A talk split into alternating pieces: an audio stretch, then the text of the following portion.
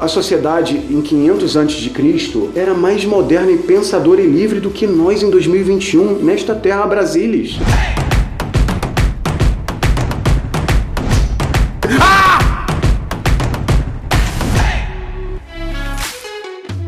É, vocês têm que entender que a cabeça desse humano foi mexida pela sociedade. Mas as religiões organizaram a sociedade, permitiram o homem à lua, permitiram o homem não ter que matar um mamute para se alimentar. É, não deu muito certo aí nas diferenças sociais, mas vamos seguindo. Criou o conceito do normal, né? Todos vocês no fundo falam. Cara, o caminho normal deste momento eu tenho que casar. Ô André, eu sou a Jennifer, eu tô com 18. Tô nem pensando nisso, tô curtindo meu TikTok aqui, tá tudo certo. Tudo bem, Jennifer, mas vai chegar um momento da sua vida que se você não casar, vai chegar um tio numa festa falando assim: É, Jennifer, sua irmã Ludmilla já me deu dois sobrinhos lindos e você não vai casar, não? Tu olha pra ele, casado há 38 anos, trai a mulher todo fim de semana, vai em puteiro, não transam mais, não se aguentam mais, mas o que Deus uniu, o homem não separa. Cara, é tão assustador o nível de não otimização da vida das pessoas que eu fico assustado quanto eu tenho que explicar isso pra vocês. Porque taparam tanto a cabeça de vocês que não funciona. E o normal é isso: tem que casar, tem que ter filho. Nada contra o casamento, tá, galera? Eu não quero dizer que casamento é errado. Eu quero dizer que, definido pela igreja e pelo governo para a criação de novos CPS, CPF geradores de impostos e controlados, a família controlada que não se revoluciona, é bom para o clero e para a monarquia do dízimo e do imposto. Quantos milhões de litros de Rivotril não são vendidos por causa desse conceito aí, do medo do útero e do ovário secar, que as mulheres têm desse time-out biológico, que elas se ferram mais do que nós homens. Que, ai meu Deus, tem que casar. A minha irmã já casou. Se eu não casar, não sei o quê. Peraí, mas eu vou casar com quem? Claro, com o príncipe encantado, já como disse a Disney. Não existe príncipe encantado nem princesa encantada. O cara pode ser até legal, pode ser bom de cama, pode ser engraçado, mas ele não vai ser bom pai, nem vai lavar a louça e às vezes vai te trair. O príncipe encantado moderno nasce morto. Parece que eu tô fazendo um teatro da minha própria palestra, parece que eu tô entrando num lugar assim, André, muito não sei o que. Não, eu, eu sinto o que eu tô falando. É tão atrasado o que a gente vive, não só no Brasil, mas em outros países hoje em dia, que eu fico olhando a Grécia Antiga, 600, 500 antes de Cristo, começava a questionar, iam para as praças e falavam, pessoal, vocês casam, casaram, né? Vocês vivem solteiro, vamos conversar, o que é mais legal? Tem um cara chamado Epicuro, que eu gostaria que vocês anotassem esse nome para ver algum vídeo no YouTube sobre Epicuro. Nem é tão famoso quanto Aristóteles, ou sei lá, Heráclito de Efeso ou Nietzsche, mas o Epicuro, ele criou um conceito de galera, ser adulto e ser obrigado a casar e ter família é chato pra caramba. Por que, que a gente não vive como adulto em repúblicas, tipo estudantes de universidade? Vamos juntar toda a galera aqui de Ribeirão Preto e vamos morar todo mundo junto numa, num, num condomínio e todo dia a gente troca ideia, almoça junto e joga pelada. Ah, mas não, mas você tem que ter filho. Deus disse: aquele que unir com a mulher e.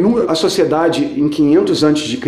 era mais moderna e pensadora e livre do que nós em 2021 nesta terra Brasilis. Nós adultos somos crianças adulteradas que não temos mais felicidade verdadeira. As nossas felicidades são. Faturei um bom negócio agora, filial da TOTOS de não sei o que está faturando o dobro, tá vendo, pessoal? Vocês que me chamavam de mula no colégio. A gente começa a, a terceirizar as felicidades com coisas que definiram que é o caminho correto. E aí você aprendeu que você tem que prover para si e para os outros, que é a primeira coisa do capitalismo, você tem que ter um dinheiro. Que essa sociedade, o dinheiro é, é o verdadeiro a pontuação do game. Você fica guardando o sextou ou as férias para viver, porque até lá você não está vivendo, você está adiando e você está. Vocês aí podem até estar tá melhor que a média geral, mas a média geral tá pegando busão, tá sofrendo e tal. O seu propósito e do seu CPF, do seu CNPJ é mentiroso. O seu propósito não é seu propósito, ele é o que você quer que esteja escrito na sua lápide. Olha como você vive a sua vida. Quero ser lembrado como alguém que ajudou o Ribeirão Preto atingir o melhor porra nenhuma. Você quer transar, você quer viajar, você quer ter um bichinho fofo, dois cachorrinhos, você quer que seus filhos, claro, tem a coisa da família também, é também id. Você quer que a sua família esteja bem, segura, que você possa prover para seus filhos uma viagem para Disney. Você quer que seus filhos sejam mais espertos que os outros. Você quer rir, você quer gargalhar, você quer fumar um beck de vez em quando, tomar uma cachaça e jogar uma pelada. É isso que é o seu propósito. Se você viver a sua vida para agradar os outros, você vai ter câncer.